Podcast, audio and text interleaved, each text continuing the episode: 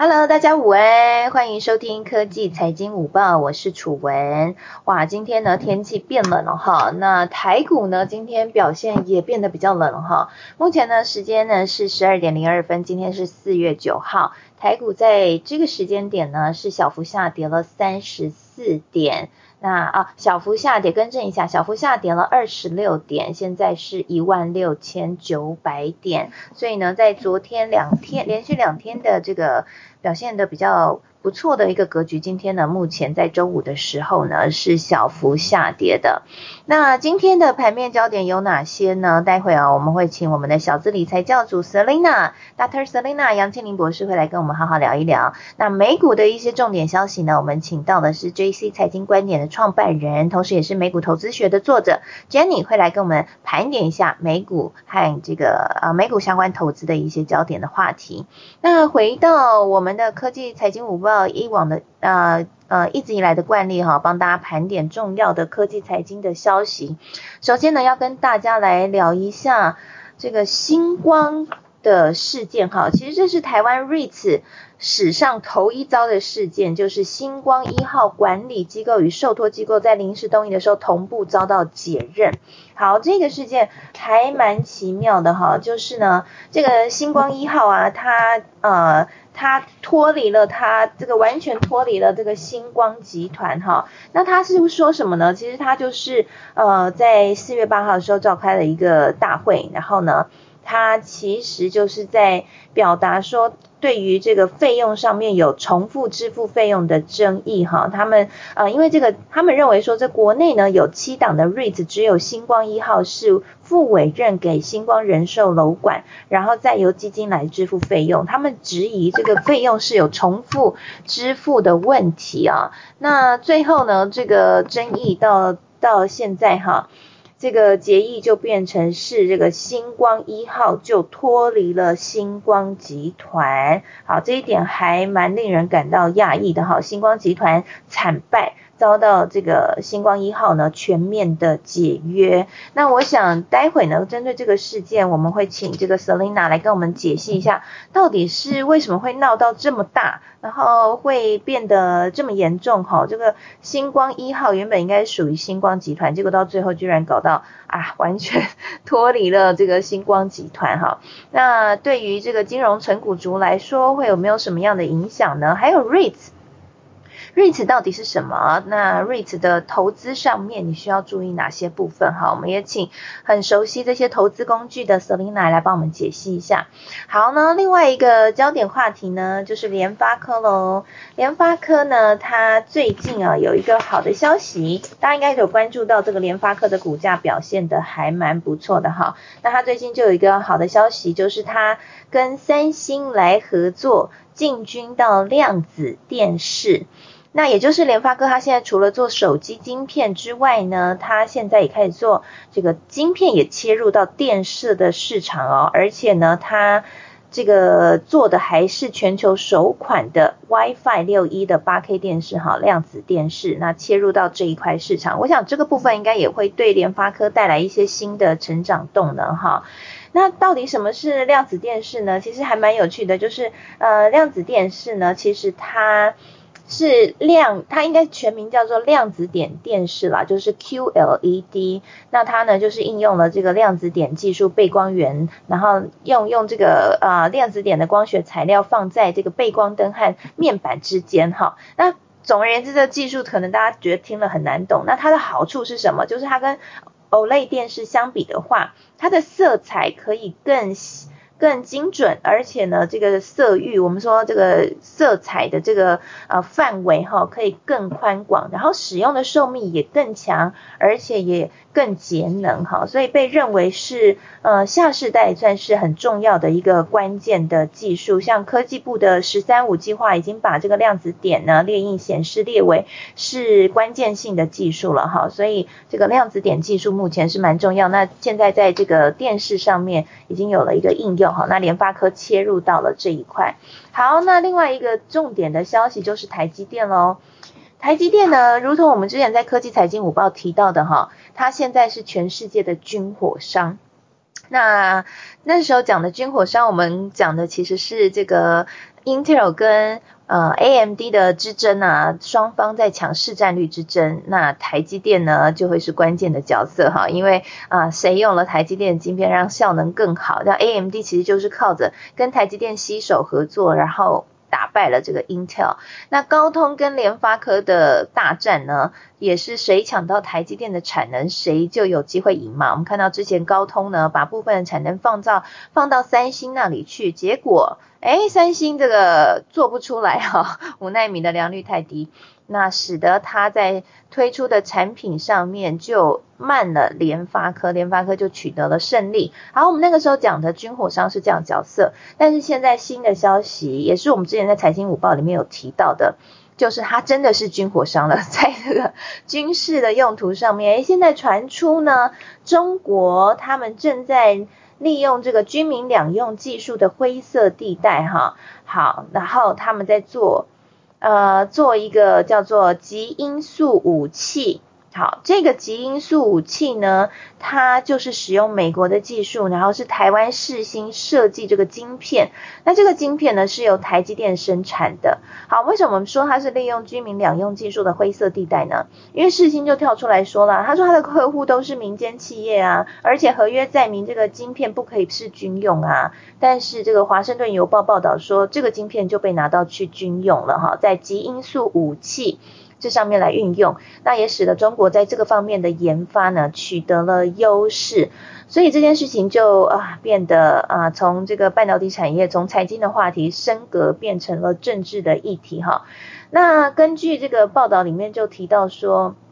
呃中方呢会使用这样的一个飞弹来对付美国的航舰和台或者是台湾。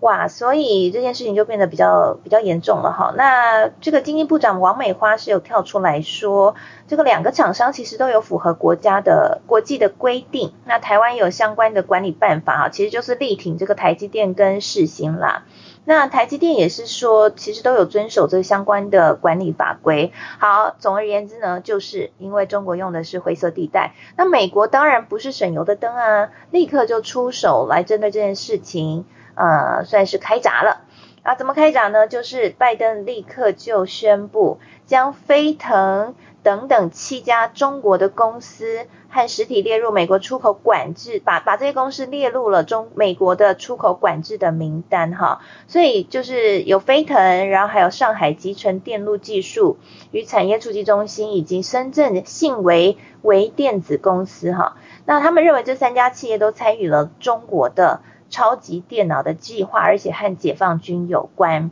那另外刚刚说有七家嘛，好，那除了这三家之外，另外还有四家是包括济南、深圳、无锡、郑州四个国家的超级计算中心都被列入了出口管制的实体清单。那除非美国的商务不同意，才能够取得源自于美国的技术和产品。所以换句话说，就是台积电未来也没有办法接这七家中国企业的订单了。好，那其实呢，就有分析师在谈论这件事情，他们就说，其实对于台积电来说也是蛮为难的啦，因为他也替台积替美国当警察，不是台积电的事啊，这是政治人物的事，台积电不可能拒绝接单呐。好，那现在这样子，美国直接把它列入这个黑名单的话，那其实就嗯。就是对于台积电来说，应该也算是松一口气哈。不过没有办法接这些客户的单，对于它的营收会有很大影响呢。我刚刚看到分析哈，提到说，其实订单量不大，哦，占的产能其实是蛮少的哈。加上上一次的华为事件呢，大家看到华为被被禁了以后。那抽单抽掉了以后，哎，其他这个台积电的客户很快就补产能、补单补进来了哈，所以目前看起来，加上现在又是晶片荒，大家都在产、都在抢产能，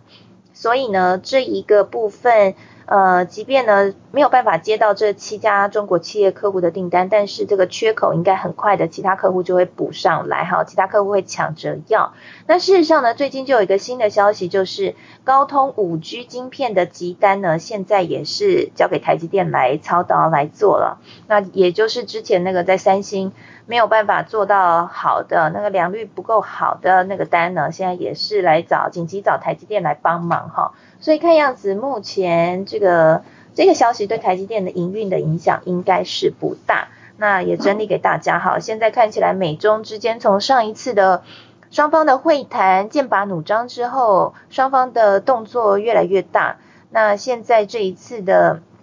美国又最新下的这个禁令哈，那其实也反映了双方的关系其实还蛮越来越紧张啦。那其实我觉得蛮出乎意料的，就是我以为这个拜登上台之后，双方的关系可能会比较软化和改善，结果没有想到上一次的对呛这么的激烈，然后后续呢还是一样剑拔弩张，跟呃川普时代其实是不遑多让的。我想这件事情也成为了一个。嗯，全球在我们在期待这个疫情目前受到疫苗的可能说缓解或控制之后，整个经济会复苏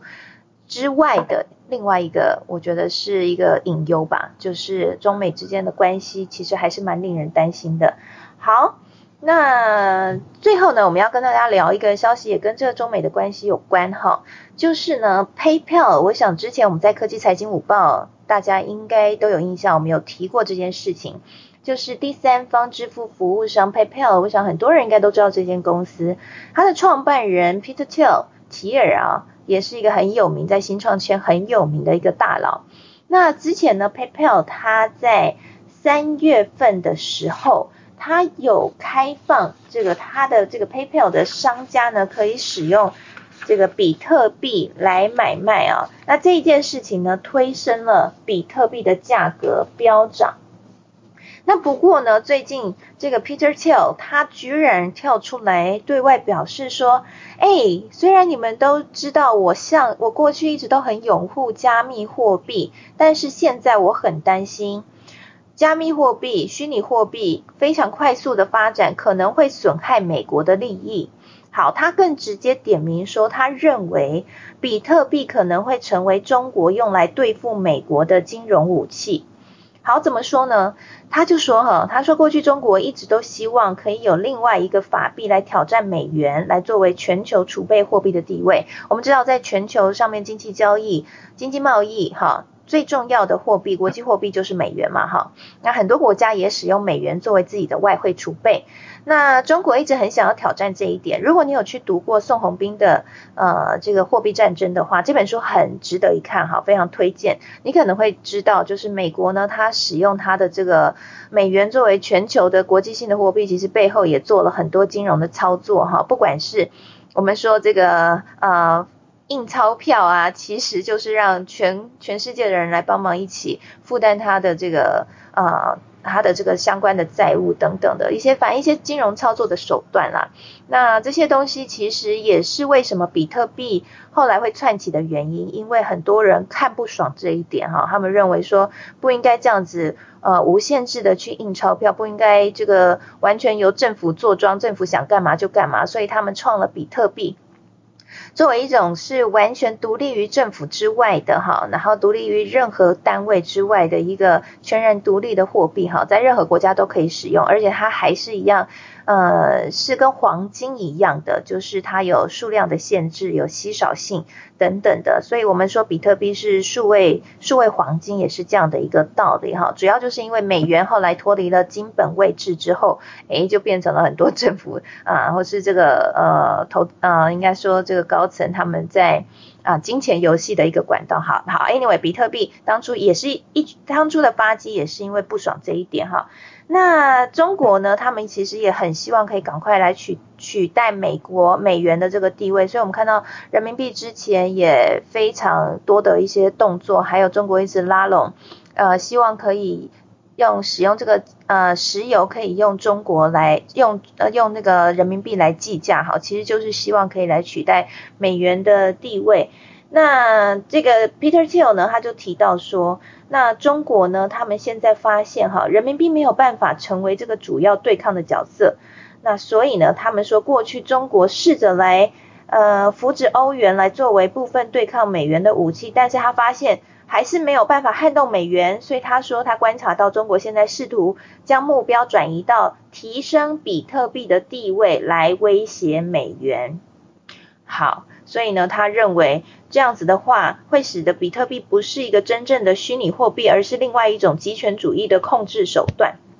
好，这真的蛮妙的哈，因为呃，因为 Peter Peel 呢，他是这么的支持比特币，那他却突然转换态度，变成这个样子哈。那事实上，三月底的时候，他才宣布说，他他这个 PayPal 上面两千九百万家的商家是可以用比特币来结账。那没想到他现在突然改变态度，变成如此。那不知道，我想台下可能有一些对比特币有研究的听众朋友，欢迎你们上来表达看法，就是你们觉得他为什么会突然改变态度？那真的是这个样子吗？比特币真的可以被中国操控吗？我们知道中国之前反 ICO 其实反的很激烈哈，使得这一大堆这个比特币相关的厂商通通都跑来台湾嘛。那时候媒体有很多的报道。那比特币一直以来就是说它是一个独立的第三方机构，难道真的可以被中国操控吗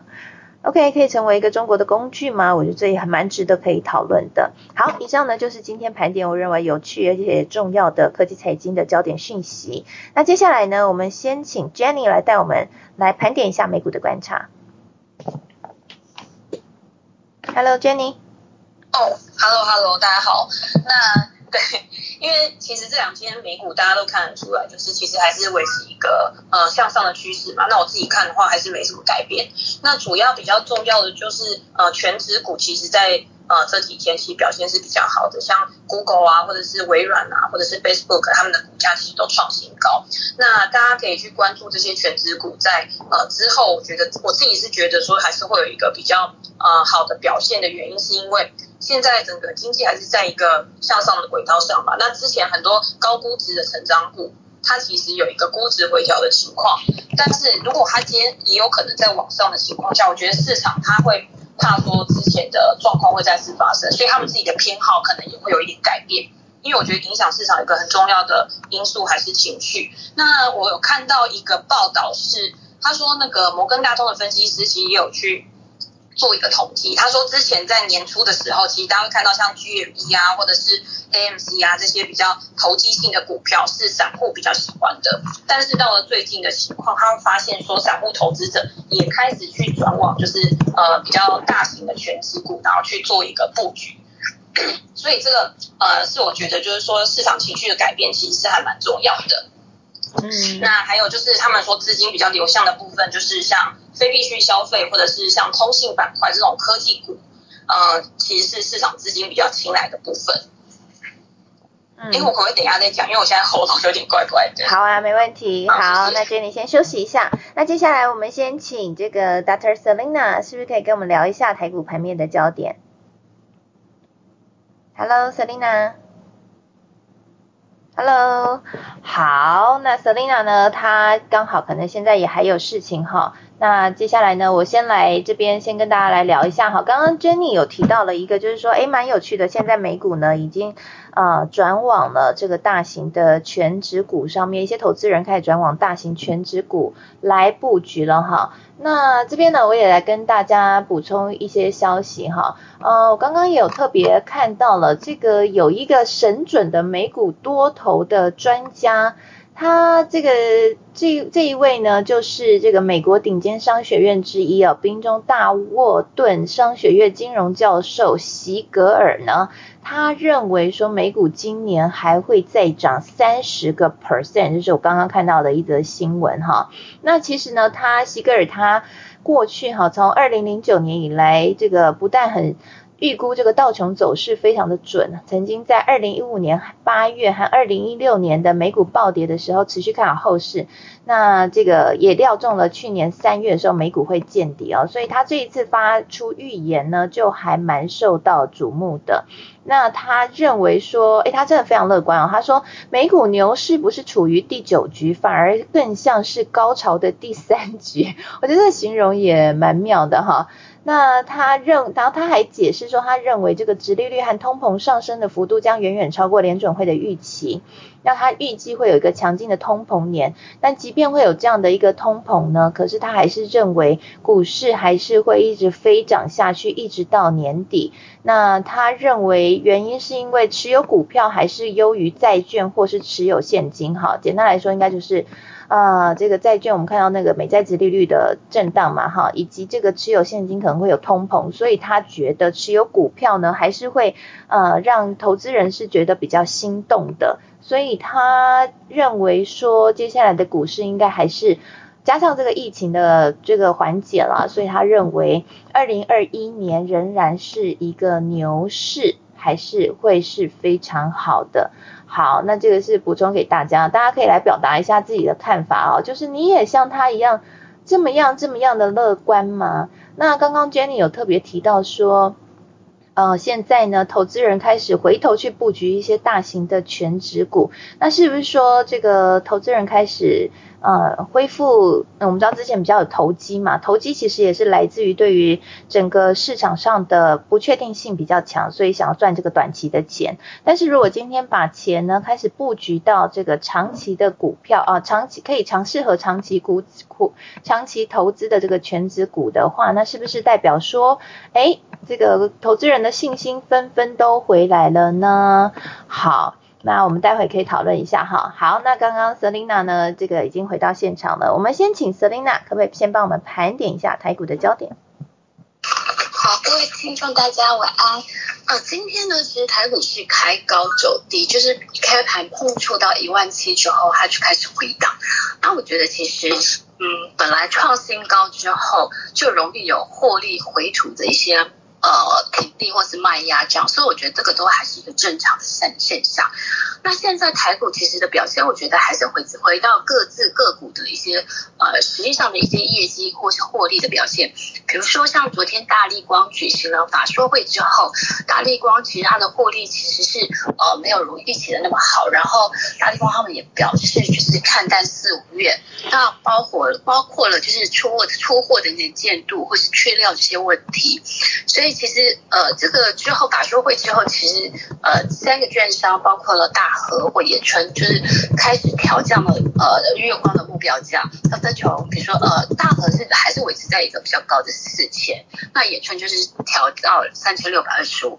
那其实后续大力光，我们这边看是因为大力光之前最早有一个客户华为，那因为华为目前受到中美贸易战的影响，所以其实在手机业务的拓展上会受到一些阻碍。那其他的客户，比如说小米、OPPO 或者 vivo 这些，呃，或是 iPhone 的一些新比比较高阶的手机，其实看起来现在的需求还是还是没有那么的旺盛，所以其实后续大力光的表现，其实呃，就是因为还没有看得很好，所以其实呃股价就会受到一些压抑。那今天盘中比较强的，应该是在 PCB 的族群，比如说尖点凯威。那为什么会有比较好的表现？通常都是它的呃，比如说它发表它的财报，呃，就是业绩比较好的时候，就会往上表现。那比如说像今天表现还蛮好的，就是另外一个金融股就是元大金。那元大金昨天发表了三月的营收，它 Q one 赚了零点七八。那如果你这样去推估乘以四的话，诶，它可能今年有机会赚到三块。所以它其实今天就创了它呃挂牌以来的新高价，突破了二十三元这样子。所以其实现在的盘面上，那今天比较弱的是就是航运股，非常一开始非常弱，阳明甚至打到跌停。那当然，后来盘中有打开一些这样子。那我这边会觉得是说，因为航运股其实呃一开，如果它急涨的时候，通常筹码非常混乱的时候，它如果有一个获利些呃，就是有一些就是卖压的一些状况，它通常会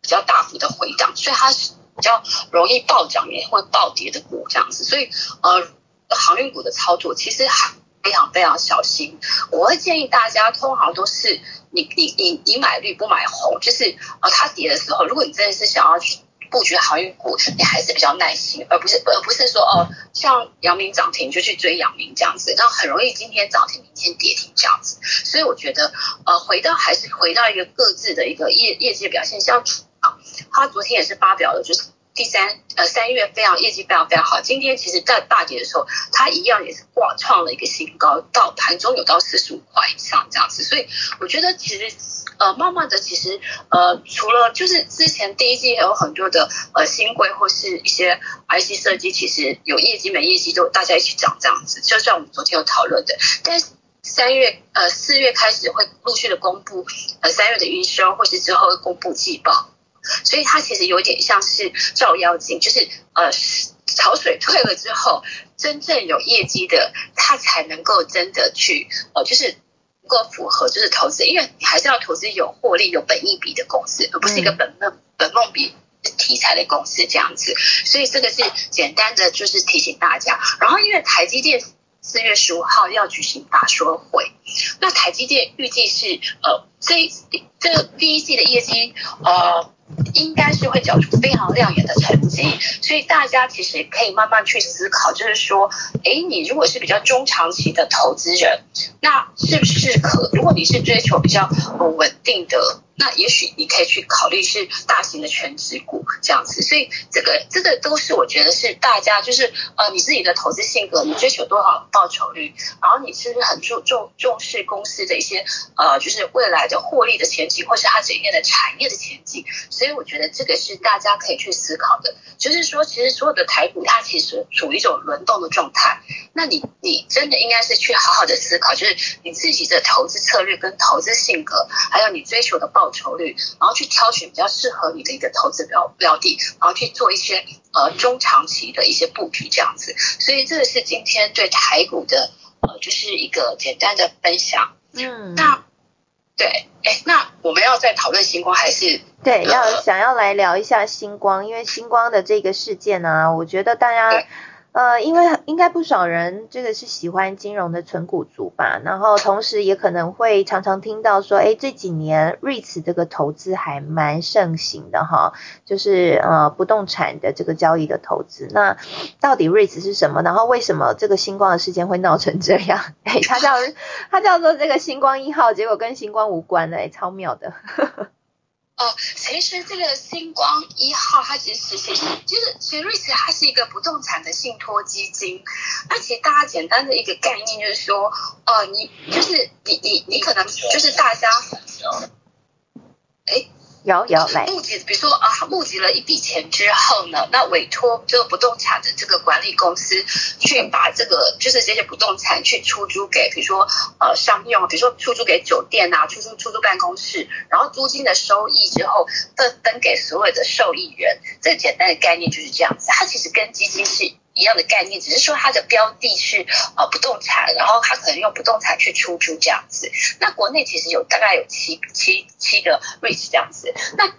的确就是这一次其实很有趣，就是在四月八号的受益人的大会当中，其实它的其中的监察人是金华公寓管理公司。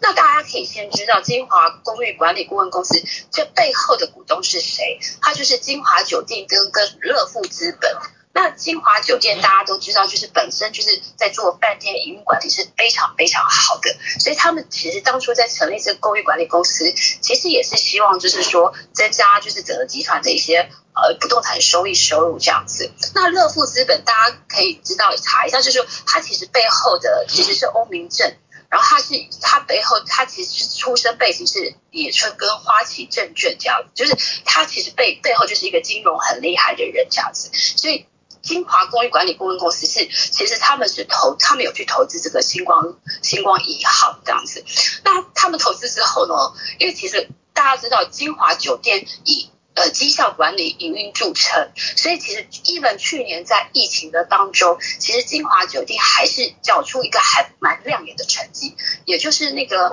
潘潘老板其实有他经营公司很厉害的一个，那他去投资，他当然会去研究绩效。那为什么在七个 rich 当中？星光一号的绩效是最差的这样子，所以他们就开始去查。那他们去年开始，因为监察人会去去做一些呃查核的动作，他们就查出一些他们觉得比较有一些纷争的地方。所以他们其实主要有两个纷争，因为大家知道那个 Rich 他其实一般他他会付给这个管理公司是一次性的一个服务费用，但是这个星光一号他们就会发现说，哎，你怎么在我们在查账的过程当中发现，其实他们。他们所有的收益收益人，他们要付两次的这个管理费用，也就是说，星光呢，他把这个新西国际，他又委托呃星光集团的另外一个新售管理大楼去管理这个基金，等于是他他们要缴了两次的管理费用，那这两次管理费用就要一点五八亿，所以他们就会觉得，哎，这个不合理。第二个是说，哎，他们又发现说，呃，他们在就是在管理的部分的时候，可能他们有一个就是利益关系人输送，就是有一些纷争，就是说，哎，他们好像去承租车位的时候，又去跟新售或是呃跟新新呃那个新建去去去承租。这样子违反利益关系人，所以其实就有很多的纷争，就他们就会觉得说，哎，那他们查账的结果就是发现说，哎，这六点六点五亿，其实好像好像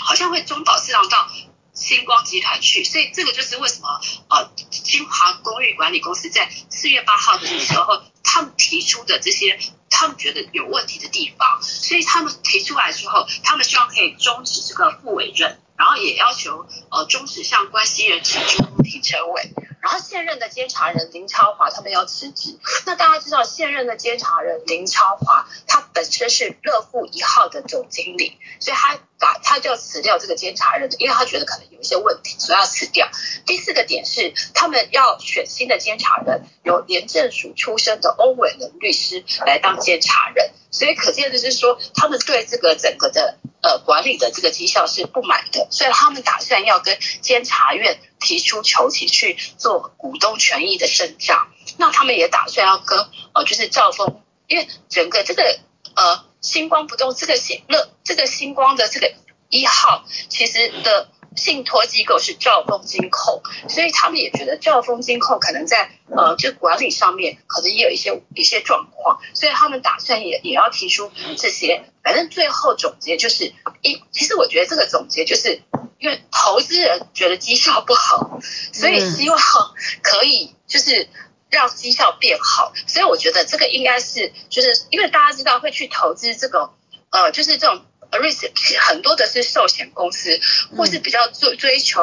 哦，就是呃保保保本的，因为 risk 的投台在台湾的 risk 的呃投资绩效大概都是在两趴三趴四趴，所以它不算特别高，但是会去投资这些人就是都会希望是说哦它是保本的，比定存好的，但是现在如果绩效又太差，这些投资人又觉得不满，所以整个的纷争看起来就是对于投对于这个绩效的不满。然后对于这个这个是不是有就是图利呃星光集团这一件事情，就是等于是投资人会觉得说啊我我们赚的钱，啊，你又把租金就要分给星光，那他觉得这个这个都是好像看起来是对投资人的权益是有受损的，所以这一件事情。整个的来龙去脉应该解释的就是大概是这样子，好，补充大家。原来是这样，谢谢 Selina 非常详尽的解释哈，所以大家应该这个看新闻就看懂了哈，就是这一次的这个 REITs 的事件是台湾 REITs 史上头一遭哈，这个以星光命名的结果把星光给踢掉了哈，这个星光一号。做了这么大的事件，但是这样听起来的话，应该是对于整个呃 REITs 绩效的考量出发，所以它不会是一个恶性的斗争啦，哈，那是以这个绩效考量出发，我想对于投资人来说会是比较好的一个事情啦，提供给大家参考。好，谢谢 Selina 刚刚的分享。那 Jenny 现在是不是已经方便了呢？可以跟我们再来继续的盘点一下美股的焦点。刚刚有提到，对对对，有提到，不会。刚刚楚文跟 Selina 其实讲到一个，就是现在啊，就是你如果要去选公司的话，一定是会更看重基本面。那大家都知道，在去年疫情之后，其实有很多呃。疫情受惠的股票，譬如说像云端啊、远距工作这一些，它的表现是非常好的。那四月呢，从下礼拜开始，其实是美股的一个呃很积极的会发布财报的日子嘛。那首先呢，会从银行业开始。那你也可以去看之后呢，这些高速成长股，第一个就是他们还可不可以维持像去年一样，呃很高速的成长，然后他们的呃。利润率就是他们的获利能力的状况有没有可以因为去年它的用户人数更普及了，然后它的成本呃效益更高，所以导致说他们可以有一个更好的一个获利能力。那第二个就是去看去年基期比较低的，譬如说疫情受害股，他们在今年呢有没有一个就是呃明显的复苏迹象？像昨天那个嘉年华邮轮 CCL 这一家公司，对，它就公布了它呃新的财报。那第一个不好的消息是它的亏损是。呃，高于分析师的预期的，那这个就是比较利空的消息。但是呃，有一个比较利多的消息，就是它这一季的预定量啊，已经比上一季还要大幅去增加。那大家就可以去思考说，如果市场去吸收了这样的消息之后，那对于 CCL 这家公司它未来的一个状况会是怎么样。我自己还是觉得说，因为毕竟现在还没有完全开放。所以还是有一些呃潜在的催化剂，或者是在下一季可能会有一个呃更好的发展，然后去让这个游轮股啊，或者是旅游相关的类股可以有一个呃更不错的一个表现。那再来就是呃财报的重点之外呢，然后还有就是嗯摩根大通的 CEO 就是 Jamie Dimon，他其实也有在这两天呢有发布了一个年度信，他这是他这一封信其实写的非常长，就是有他对于疫情以来啊整个市场的一个想法。然后还有他对于目前这个市场上面的竞争状况有什么样的呃思考点？那第一个就是他觉得经济复苏一定是会优于预期的，因为包括像呃财政政策跟货币政策啊，然后疫苗的普及啊，他认为这样子的一个融景啊会延续到二零二三年，其实也是跟联准会它的那个进程其实有一点像。那你今天如果呃就业率增加，然后储蓄率下降，然后消费越来越多的话，一定是会有更多的公司可以去受惠的。那第二个就是他认为说金融业传统金融业现在受到的挑战非常大，因为科技公司其实相继的都要去加入这个金融科技的行列，它可能未来可以做银行呃本来可以做的事，甚至连传统银行它不能做的事，它也可以去做。那他们有更好的科技、更好的数据，然后可以去。做一个更高效的一个像贷款啊的发放，他们可能传统银行不愿意做的贷款，可是他们新金融科技的公司是可以做的。所以 Diamond 呢，他就会觉得说，面对这样的情况啊，第一个就是他们希望政府的监管可以更严格，就是除了传统金融业之外，他们也可以对一些科技公司，然后做一些呃比较。呃，严格的监管让他们可以在一个比较平等的竞争基础上。那第二个呢，就是他认为传统银行必须要通过一些比较积极的收购，然后让他们在市场上拥有更多的优势。那我觉得这个可以呼应到，就是楚文他今天有讲的，就是比特币的部分，因为比特币就是现在很多新的呃金融科技公司，它现在。是可以去做买卖，譬如说像 PayPal 啊、Square 他们这些公司，其实去年都是因为可以去交易比特币，然后他们的使用者人数有一个很大幅度的增长。那使用者人数大幅度的增长呢，可以让他们在其他服务的手续费上面呢，可以有一个比较大的成长，然后来增加他们的获利。虽然说比特币现在不是他们主要的获利来源，但是在这样的情况下，其实对这些金融科技来说是比较有利的。那呃，如果今天比特币未来的发展，因为我我有看到，就是有两个比特币大神在下面可以去跟我们分享，因为大家现在都知道，现在呃全世界是美元本位嘛，所以其实美元对于就是像商品的重要性啊，因为商品都是用美元在计价的。如果今天呃还有就是联总呃美国可以用一些货币政策啊、财政政策去主导美元的走向，然后让呃整个市场可以更听从美元的话，美国的话。那如果今天比特币真的崛起，或者是比特币未来这些数位货币，它可能是掌握在某些主权国家，或者是呃受到某一些主权国家一些呃组织的影响比较大的话，那有可能就会让美国失去现在目前这么高度的一个统对世界的一个统治力。我觉得这个是可能才是就是他感到比较大威胁的地方。那这是我自己的想法，谢谢。嗯，谢谢 Jenny 的分析哈。Jenny 刚好提到我们。那个请来的两位比特币的大神哈，来到舞台上方哈，其实有三位啦哈，那他们刚好啊很开心哈，可以邀请到他们一起来帮我们来解读一下。我想这个直接币圈人士、重要人士的解读哈，专家的解读应该是最及时，然后也最深刻的哈。主要就是来跟我们谈谈这个 PayPal 为什么突然转向，PayPal 执行长这个 Peter Thiel 为什么突然转向呢？那我们先请这个 Joyso 的创办人 Tom，Hello，的好朋友 Tom。可不可以跟我们分享一下你看到这则新闻的看法？他们在吗？好，他们好像现在比较不不方便。没有没有。OK 吗？好，你们都在一起对不对？嗨。就是刚好今天楚文突然 Q 我，然后刚好我今天约了几个朋友吃饭，然后呢刚好就是大家看到就是这边可能有 Temple，然后西晋有保博，还有 Venice，那其实。Venice 其实才是 Peter Thiel 的研究专家，因为他看过他几乎所有的书，然后也曾也曾发表他自己对 Peter t i l 的看法。那不过其实我也分享一下我的经验，其实呃我在大概三三年多以前，我有去到那个就是 Peter Thiel 在呃洛杉矶的豪宅，然后我们进去当然就是讨论一些 Bitcoin 的这个方面的事情。所以其实呃 Peter Thiel 非常早就有投资 Bitcoin。然后他甚至就是呃支持很多其他的呃 crypto，不不是只有呃 Bitcoin，所以呢，他当然说站在他的角度来讲，其实 Bitcoin 早就是他的资产的一部分。那呃，所以我会觉得说，他当然会担心说整个算力都落在中国手上。那那可是从他的角度来看的话，其实我觉得他这边也是在某个程度上，他也是在谈谈啊，因为怎么说？因为他自己就有呃 Bitcoin 的部位，那他的那可是他如果他这样讲的话，那可能美国政府如果正式的话，他进去的话，那呃其实其实 Bitcoin 就有更大的空间嘛。那站在他的角度，那当然对对他有利。那这是我的一点粗浅的看法。不过我觉得我们现在接下来就是请那个 f i n i s 因为他他也是在币圈，然后他也是呃对，而而且他对比特币有更深入的研究，所以我们请他发表一下他的。好，欢迎 Phoenix 女主持人哦。Hello，Phoenix，方便来跟我们分享一下吗？你对 Peter Thiel 的观察？呃，主持人好，各位好。那平常我用卡炮的时候是慢慢都是嘴炮，我在有一点不太习惯这些就比较正经的发言。说等一下如果有出现什么不当的语言，请大家各位观众以及主持人多多包涵。那汤姆还有宝博士现在在我旁边，我们现在在吃饭，所以刚刚讨论到这个议题。我认为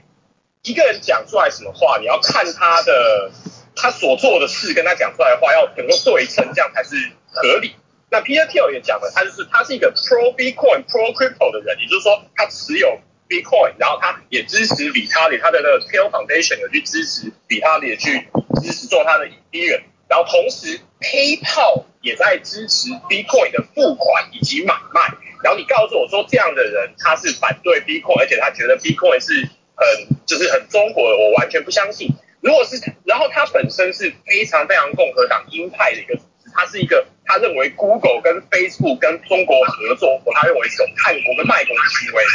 所以你要我去用这个角度去形容说，Peter Thiel 讲出来的话是其中并且反比特币，我完全不能接受。我认为是记者的解读有错误。我认为最正确的解读方式是他认为美国应该要加入这个就是比特币的行业，本身政府这支机构应该要进。老实说，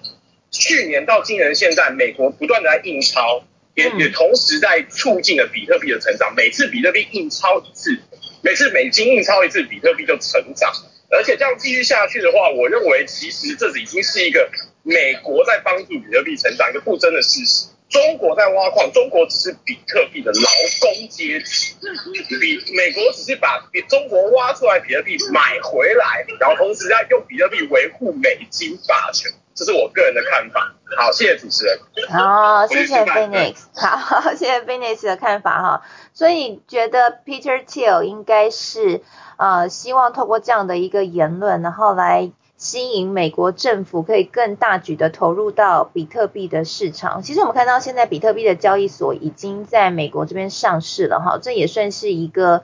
呃创举吧，也算是一个里程碑。就是说这样的一个虚拟货币以前是。呃，很非主流的，然后不受政府承认，但现在似乎有越来越多跟呃主流市场开始可以，我们不能说平起平坐了，但起码说嘿够到一点边的这样的一个现象哈。所以是不是美国政府真的会来拉台呢？但我想刚刚 Phoenix 讲到一个重点，就是哎，每一次呢，美国政府只要印钞哈，大撒币，那比特币呢就会。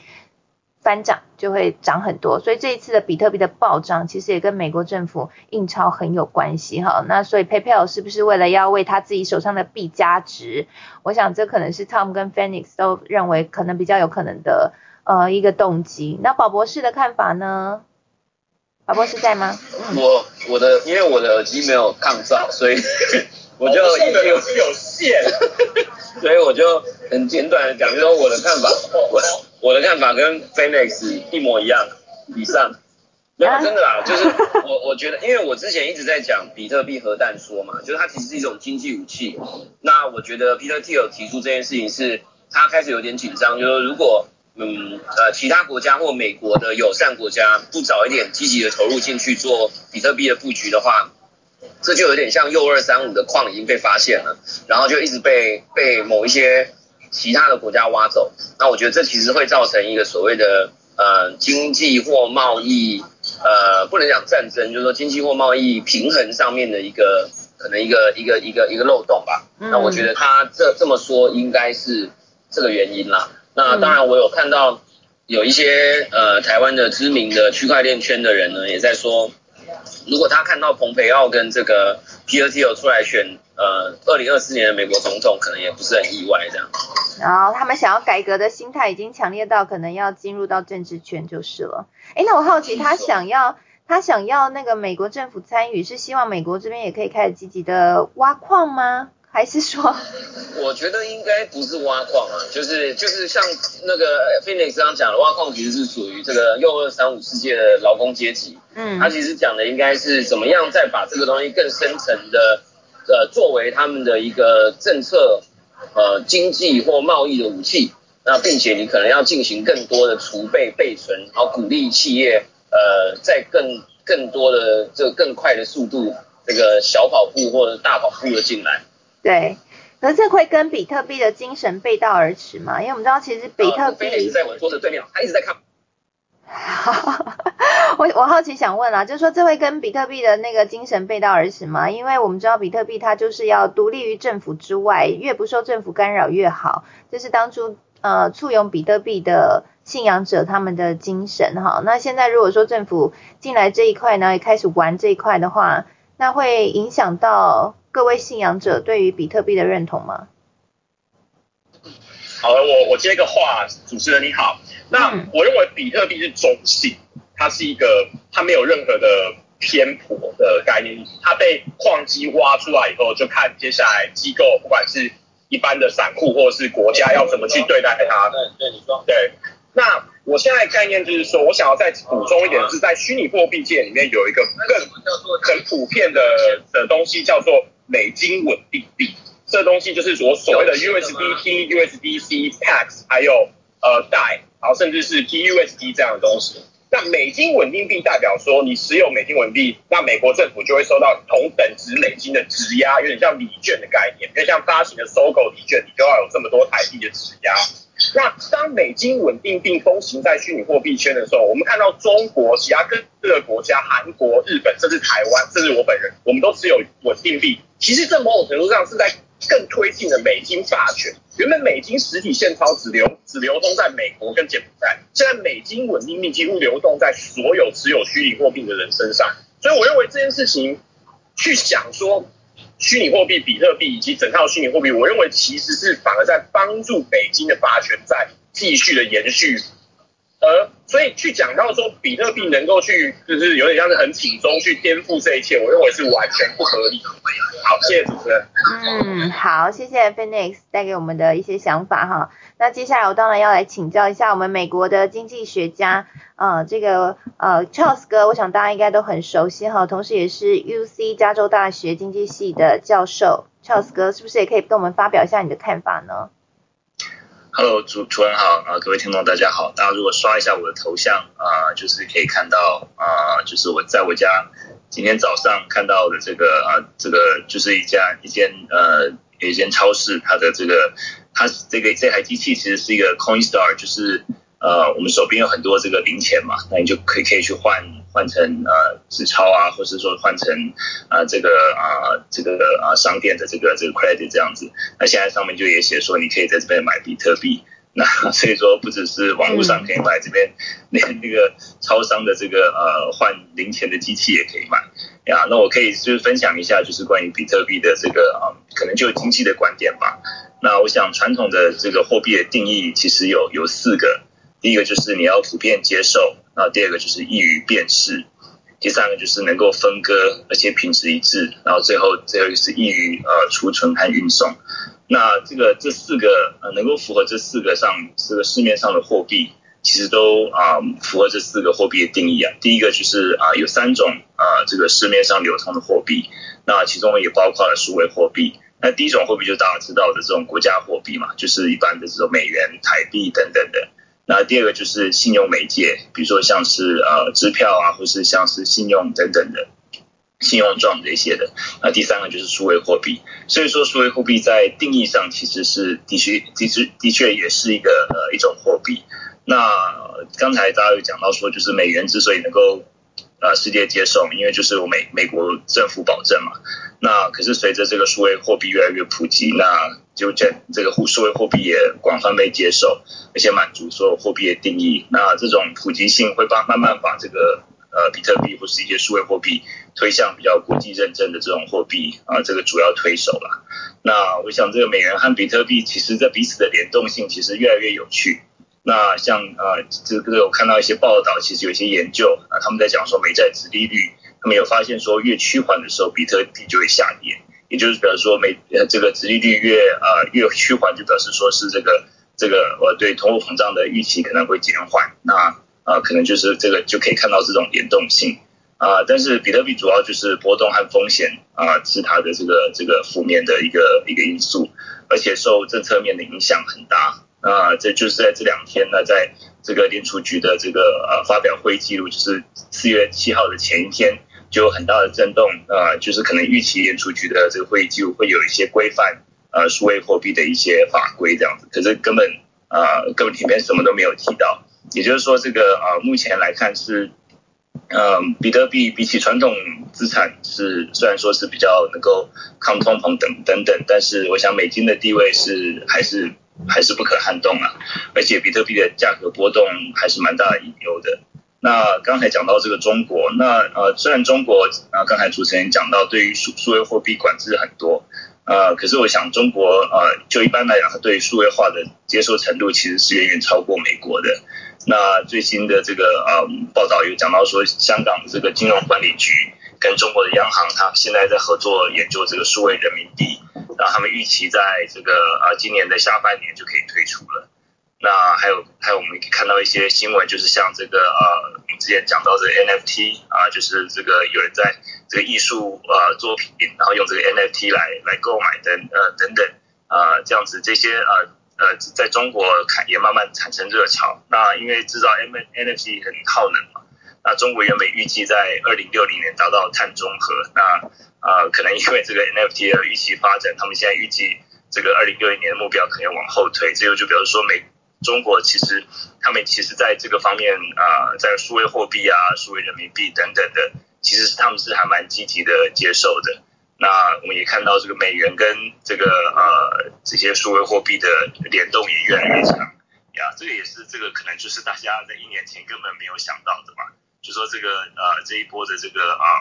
疫情可能也是呃推波助澜，让这些数位货币啊等等这些。好像变成呃变成突然的变变得很很大家都能够接受，那看接下来怎么发展吧。不过面目前看起来其实是的确有看到呃这个数位货币又成为呃在国际货币在国际货币上成为大家可以接受的一种一种媒介之一。好，那我先分享到这里，谢谢。了解，谢谢 Charles 哥带给我们美国的第一手的观察哈，大家可以看一下 Charles 哥的头像哈，现现在比特币呢已经走入到美国的。呃，大家的生活当中了哈，直接可以在这个 corner 这个街角这边的这个兑换机，你也可以兑换比特币。我想这真的蛮有趣的，未来可能，嗯，或许再过几年，我们在台湾也会感受到这样的情况会更加的强烈。那我们是不是可以请 Kevin 哥也帮我们补充说明一下呢？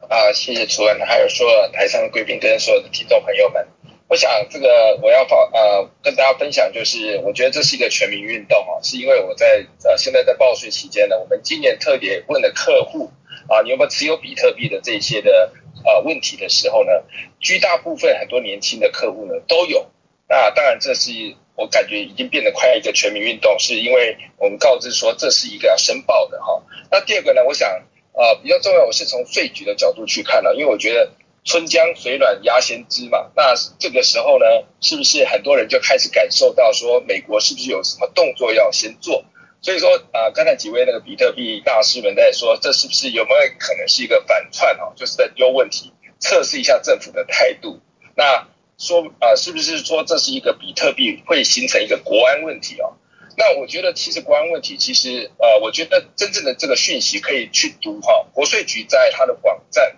它有个新闻，在这个呃日期是三月二十五号，它其实讲的是在跟五个国家，就也就是纽澳、加拿大、英国加上美国五个国家说联手要来这个把这个呃比特币这些 FinTech 这些公司呢来做一个重点目标，来连来来来做一呃所谓的一些的呃话题上的一些如何去控管，所以我相信呢，美国国税局就是一个出手的对象。那我们以这个呃税务报税人。的这个准备者来看的时候，我们在观察几个税表。第一个所得税表已经在揭露说你有没有拥有比特币交易行为。哦，第二件事情有一个表格叫做 Fin 啊 f i n s o n 一零五，也就是说现在很多人已经借机呃已经有个问题说，我携带现金到美国一万块，你如果没有申报这个表的时候，你会被没收。所以说每次到达美国机场的时候或出境的时候，他会问你说你有没有携带各种货币，呃超过一万块要先写。那如果你在出发旅行前的时候，你可以去上美国的财政部网站填一个叫做一零五这个表格，告知他说你会带很多超过一万块以上的。那现在很多的这个所谓的加密货币或者是所谓的数字货币，如果以后美国要防堵的时候，把这列为是申报项目之一的时候，因为它太便于携带了，哦，或甚至说呃这个呃你完全不知道状况下就进把这个比特币从国外带进到美国境内来。这是第一点啊，所以说我们会看那个申报表格会不会有这里这个项目的这个关于期待的部分要不要申报，还有一个是消费，因为黑斯达都可以消费，在包含在 Trust 讲说现在全民运动到处都可以用比特币做消费的时候，我们事务所也讲说，如果客户要付我们比特币，我们要不要收？哦，我相信我们可能也会收哈，因为毕竟来讲刚好会增值。但是有个表格，呃，美国叫八三零，就是说你用现金买东西的时候超过一万块，就要这个收到你这个。的商家要申报，所以说比特币如果列入申报项目之一的时候，也就是表示美国国家把它视为一个很重要的资讯。所以说这两个表格虽然还没有上路，但是我们会陆续去观察这上路之后，就会代表说美国已经认为这个金融秩序有没有一个一个不受管制的，那会不会甚至破坏，或甚至说它是有没有一个可能叫做核子弹的一个威力？就是说，如果大家在发展核子弹，美国要不要成为一个永和的国家？那如果这是一个武器？那也就是说，这是一个呃 financial 的 weapon，那美国是不是要控管，或者甚至美国要拥有，或者是美国要发展？所以说，其实从税局的态度也可以了解说它的动向。所以这是一个呃，我想跟比特币的部分的发展的一个观察。但是我再加一个是啊，这个财政部长耶伦哦，在 G20 的时候宣告这个全球最低企业税哦，那因为他要加税嘛，加到二十八 percent，其实我们说如果加税的时候。它跟全世界这个所谓的经济合作发展组织国家落差就会多了十 percent，所以它的推出的理由说啊，全世界先进国家大家的税率都要一样，避免大家为了哈避税呢，就把这个税收入呢移到比较低税率的国家。所以如果大家一样，就不大家都不用逃了。所以说呢，有呃他的主张就是说利润移转或者是这个税基的侵蚀，我们要避免这个问题。所以说很多人想在美国提这个，好像说你自己要加税是你家的事啊，为什么你要叫大家都跟你一样一起加税？不过呢，我们现在观察呢，I M F 的这个经济学家说，如果要避免大家都移来移去的时候，如果大家统一把这个税率不要有做这个高低差的时候，也许是可以保障这个全世界的一个经济的一个呃利润移转的一个呃以后可能会发生的问题。所以我们在想说，呃，美国加税也开始在牵动全世界对这个加税的议题。那如果大家跟美国是相反的相反的方向去做的时候，也许美国这个呃领导地位跟税务的这个加税的这个后遗症，可能又是另外一方的影响对经济影响。所以我想啊，基本上我是呃针对这个啊这个叶伦讲的这个议题啊，也啊跟大家分享一下。嗯，好，谢谢 Kevin 哥给我们的补充说明哈。这个加税议题真的，大家说现在呢比那个通膨。率还令人关心的哈，我想美国民众应该非常关心啊，企业也非常非常的关心。好，所以我们也会持续在科技财经午报这边帮大家 follow 这个加税的状况。那我们也常，我们也欢迎 Kevin 哥常常来跟我们来分享一下最新的进展和分析，谢谢。那接下来我请到一位听众朋友有举手，是 Phillips，Hello，欢迎你。Hi，Phillips 在吗？我上来要。在在在，我上来是要跟 Jenny 打个招呼啊，然后也和新的朋友，大部分都是新的朋友，嗯来就是自我介绍一下啊。我们刚才我也听到几位说比特币啊，我们是北京的国内的一家中国大陆一家公司叫比特大陆，呃，我们就是做那个给矿工做工具的。哦，原来你们就是比特大陆啊，幸会幸会，台湾对你们讨论也很多。呃，我刚看这个上面，联发科、台积电，挖人挖的都现在成了法律问题了，对吧？嗯。我们 其实我们这个就是台湾这个团队，我们是因为半导体是我们是漏资嘛，是不能那个什么的。我们是香港的公司，我觉得我们在合规上做的也非常好，但是呃，反正这个这个比特币这块呢，反正四年一次这个牛市啊，这波又赶上美国的这个量化宽松啊几个因素，所以我们又见到了一波牛市。然后别大陆是在矿机这块，在上一波牛市上应该是这个，我觉得是绝对的龙头没有问题的啊。这个我们和国内几家竞争，像这个江南云智啊，还有易邦啊，这是浙江的几家公司。呃，如果算一下市场占有率的话，我们应该是在矿机这块，在比特币矿机这块，应该是占百分之七八十吧。呃，然后我们这个在台积电的地位和 AMD 啊、NVIDIA 都一样的啊。上一上一次这个上一波牛市的时候，矿机是六纳米，那个时候我记得一七年、一八年是跟是跟苹果在台积电抢产能的。那个主要是上来跟 Jenny 再打个招呼，又见面了。嗯，你好，我记得上次有一次在令的那个呃房间里面，然后也有听到你的很很精彩的分享。哎呀，说比特币，然后这个台上就是那个时候，Tesla 刚买比特币的时候。对，哎呀，好吧，就是看看有什么问题哈。那个刚才我看几位讲比特币也讲的比较全面了，量化宽松，包括稳定币啊，包括说的现在比较热的那 N 那个 NFT 啊，DeFi 啊，我觉得 NFT 这个 DeFi 是还就是说这个显卡的这个。挖矿嘛，这个最近也是非常拥堵啊，这个包括 KSP 也很高啊，反正是个都是这个牛市出现的一些现象嘛。上一波比特币牛市的时候，比特币转正也是很拥堵啊，就是这个有的时候一个一周都到不了账。另外，矿工是看除了这个交易手续费以外，还要看这个奖励才来做这个记录，所以这些事情就是今年我们在这个。以太坊都看到这些，又又重新出现这些问题啊，拥堵啊，gas 率高啊，然后那个也很热，也有一些创新啊，高科技啊，所以我觉得大家关注吧，NFT 和 DeFi 这些项目。好，谢谢 Philip。哎，那我好奇想问一下 Philip，就是对于我们今天讨论的这个 PayPal 的。啊，这个创办人 Peter Thiel 他对于比特币的这一块，你们的看法呢？因为他认为说，中国这边其实现在越来越积极的在使用比特币，希望把这个比特币的地位拉高，成为是变成是像国际货币这样子，可以跟美元来做一个抗衡。那我不知道说你们这边的观察，确实有这样的现象吗？我觉得这种阴谋论。都会有提出来啊，这个 我不太这么认为。然后中国其实今去年开始，中国大陆是很缺电的，然后现在不是又碳中和啊，所以中现在我们看到的，现在大的客户都是国外的客户，而且我们看到的一些挖矿都在离开中国，就挖矿这件事儿本身在中国是一个灰色地带啊。那中国有四个省这个电富裕。卖不出去的。啊，云南、四川这个水电，然后内蒙和新疆的火电，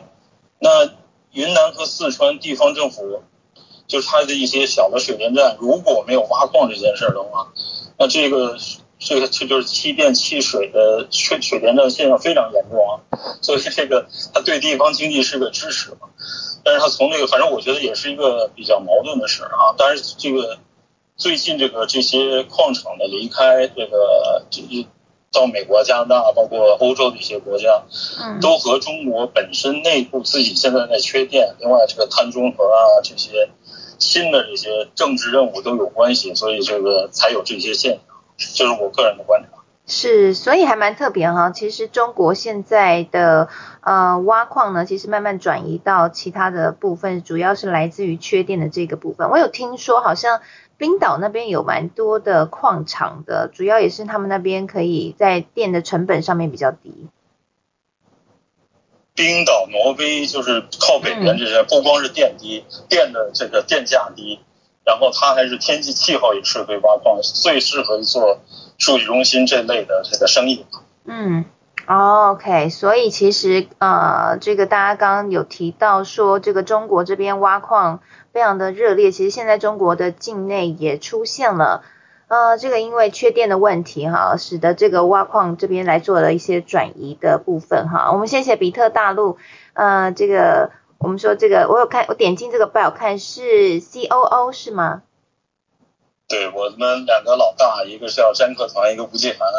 这个公司也是奇迹啊！一三年五十万人民币成立的，一直在做技术，就是摩尔定律啊，做这个芯片，找到了一个技术护城河。到了一八年，我们准备在香港上市的时候，市就是市场的估值已经一百五十亿美金。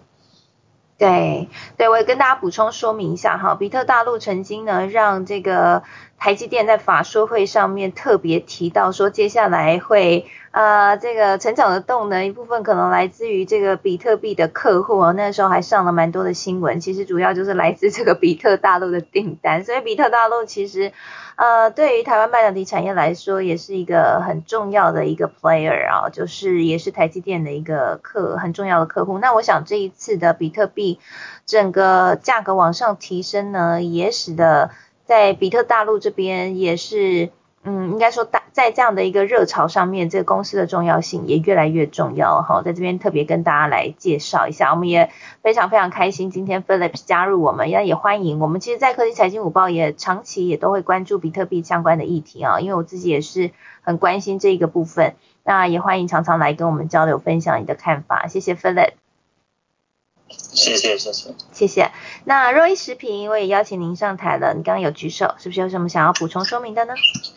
对我啊，我我觉得因为非常巧合，就是刚好可以看到比特啊，比特大陆的就是能够现身说法。那其实我我针对刚刚他讲的那个呃两两个事情先 echo 一下，然后另外还有就是我有一个呃一直很好奇的问题，我也想在这边顺便请教一下。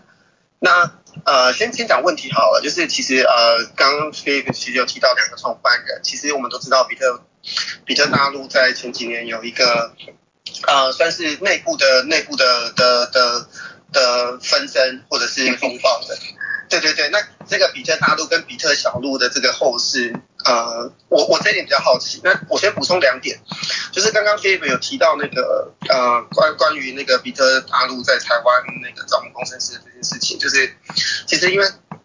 因为呃不管是中资或者台或者是陆或成陆资，就是在台湾投资 IC 设计这件事情是呃。没有正面表列开放的项目，所以无论是就是呃，不管是比特大陆最后面后面的最终受益人，还是这各种的因素，因为台湾有一些不安的议题，所以呃，就是这个地方会有争议，这一点就是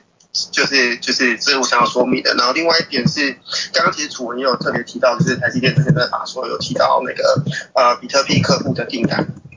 但是台积电对这个这个这个部分呢？是比较保守的，就是他们其实有说，呃，他们对这这类型的客户的的的付款条件是比较相对的比较严格的，就是会要求，呃，要要先存款先存款下定才有办法。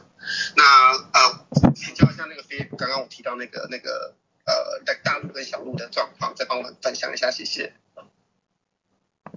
嗯，关于我们两个联合创始人之争呢，我这边不必不便太说太多事情啊。那个比特小路是做矿场的啊，就是做卖算力的，啊这一块儿现在也都拆分出来了，所以比特大陆会这个还是集中在做这个硬件、做设、做这个芯片这块业务。啊，所以随着两个这个联合创始人的和解啊，有些这个项目。会有一些这个拆分，这个我们以这个 公开的信息为主吧，那个私下交流我们再再交流。然后这个呃说到这个这个台湾人才的这个块儿，其实我们真的这个我们在别大陆很早就在台湾建了几个办公室啊。我们认为这个台积电、联发科这个这个真是人才是人才济济啊。然后那个台积电的十六厂在南京啊，我们这个也是要一起要做一些事儿，所以这个我觉得芯片设计和制成这个代工这块儿，呃，我们现在其实在这个目前是七纳米，但我我我个人的预计，呃，GPU 啊、矿机啊，这个五纳米今年应该都推出来，然后我们在三纳米、两纳米都是跟台积电肩并肩的在做一些研发，所以那个。呃，敏感的一些事我们底下聊吧，好吧，谢谢啊。好，谢谢。好，谢谢谢谢若一食品，也谢谢 Philips 的说明哈，谢谢。好，那现在的时间呢是。啊，一点十一分哦。那我们科技财经午报今天真的很开心哈，可以邀请到众多的大神一起来到这边跟我们来谈现在最新时事的一些分析和进展。那不知道听众朋友大家听了有什么想法呢？那我们也非常欢迎听众朋友可以将你的想法 IG 私讯给我，或者是呢，呃，也可以来举手上台哈，来跟我们做更多的一起聊聊哈，让我们可以在这个新闻的讨论上面可以更更丰富。那因为现在时间的关系。所以我们会在这边来先告一个段落，先结束了。那下周同一时间，礼拜一到礼拜五的中午十二点到一点，科技财经午报，我们都会在中午时间来陪大家吃饭，来跟大家聊聊科技财经产业的最新的消息。那也邀请大家来追踪一下我们在台上的讲者群，包括了小资理财教主 Selina，Selina 博士。如果你有任何投资理财的问题，他熟悉各样的投资工具哦，都可以来跟你交流解答哦。那同时呢，还有这个 JC 财经观点的创办人 Jenny，Jenny 是美股投资学的作者，非常善于美股投资，自己也有开。Podcast，欢迎大家可以来 follow 他，以及呢，我们的美国经济学家在 UC 加州大学担任经济系教授的 Charles 哥，欢迎大家可以来 follow 他，谢谢 Charles 哥常常来跟我们分享很多美国第一手的这个观点，以及呢，在这个经济领域的一些观察哈，谢谢 Charles 哥。那以及呢，在这个美在美国的会计师，美国税务大补贴，Kevin 哥，谢谢 Kevin 哥今天来跟我们聊税务的议题。那也欢迎大家来追踪 Kevin 哥，同时呢，也谢谢今天比特大陆的 COO Philip 刘洪刚先生今天来到我们的这个房间里面。那也欢迎大家可以来 follow Philip。那未来呢，可以跟他来做更多的交流，也谢谢若一食品上来跟我们提问，然后来跟我们交流，谢谢你。那也邀请大家常常来我们的节目当中跟我们一起玩呢。那如果呢你喜欢我们的节目的话，也欢迎你可以呃在你的 bio 上面哈，那个留留下你对我们节目的一些看法哈。那我会特别的特别的留意，然后如果你有什么样的想法，也欢迎你用 IG 来私讯给我。那同时也邀请你可以来追踪我的账号，我有开两个节目，一个是科技领航家，另外一个就是科技财经午报。那科技领航家是深度的人物专访，我会访问一些企业家，然后一些领产业的领袖，也欢迎可以来发追踪海发了。那我们节目呢，在今天结束之后，也会将音频放在 Spotify 还有在 First Story 上面，如果你有兴趣的话，也可以回听哦。谢谢大家参与今天的科技财经午报，谢谢台上讲者群，那我们下次再会喽，拜拜。拜拜。谢谢谢谢谢谢来文，感恩，谢谢喽，拜拜。